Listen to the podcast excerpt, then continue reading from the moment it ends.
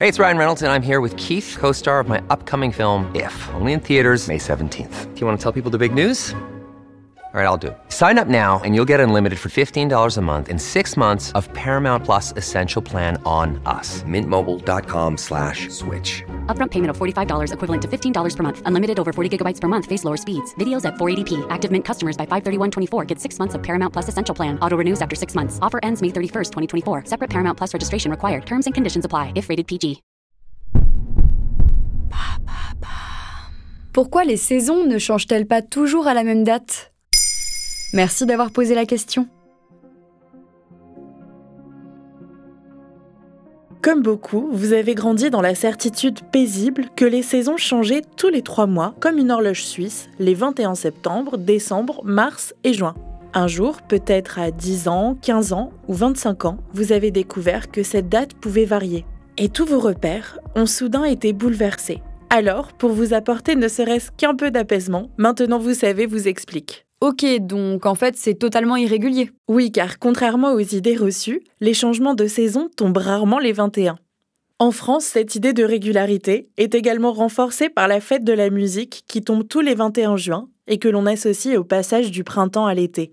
En fait, le changement de saison tombe le jour des équinoxes de printemps et d'automne et des solstices d'été et d'hiver. Ça n'arrive pas à date fixe, premièrement car l'axe de rotation change très légèrement d'une année à l'autre. C'est-à-dire que la Terre n'a pas une orbite totalement circulaire, mais fait plutôt une ellipse très légèrement allongée, avec une distance Terre-Soleil qui varie entre 147 et 152 millions de kilomètres presque rien. Et puis parce que la Terre ne fait pas le tour du Soleil en 365 jours, mais en 365 jours et 6 heures. Donc tous les ans, notre calendrier prend un retard de 6 heures. Et tous les 4 ans, on rajoute 24 heures au calendrier pour rattraper le retard, le 29 février. Ce sont les fameuses années bissextiles, ce qui décale aussi la date des changements de saison. Alors elles peuvent tomber pour le printemps les 20-21 mars et exceptionnellement le 19 mars, pour l'automne le 22 ou le 23 septembre et plus rarement les 21 ou 24 septembre. D'ailleurs, la prochaine fois que l'équinoxe d'automne aura lieu un 21 septembre, ce sera en 2092. Et est-ce qu'on peut rappeler ce qu'est un équinoxe et un solstice?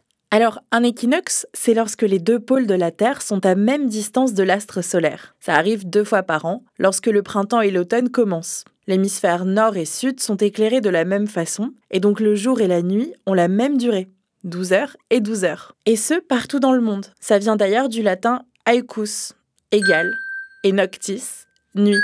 Les solstices d'hiver et d'été arrivent lorsque la position du Soleil, vue de la Terre bien sûr, atteint son extrême méridional ou septentrional. Dit plus simplement, respectivement, les jours les plus courts et plus longs de l'année. D'ailleurs, ces quatre moments de l'année symboliques sont importants dans beaucoup de civilisations.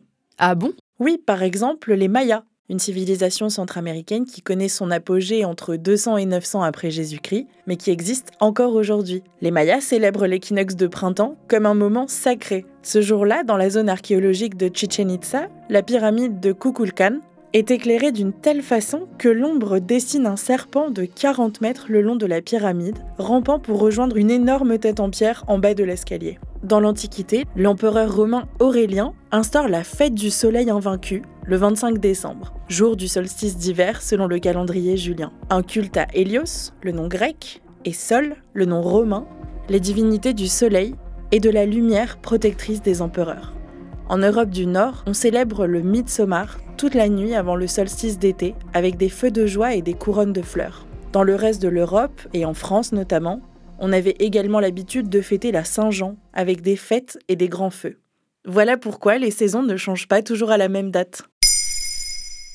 Vous souhaitez réagir à cet épisode? C'est possible et ça se passe sur Spotify. Vous pouvez commenter l'épisode et répondre au sondage du jour directement sur l'appli. Maintenant, vous savez, un podcast Bababam Originals écrit et réalisé par Antonella Francini. Si cet épisode vous a plu, n'hésitez pas à laisser des commentaires ou des étoiles sur vos applis de podcast préférés.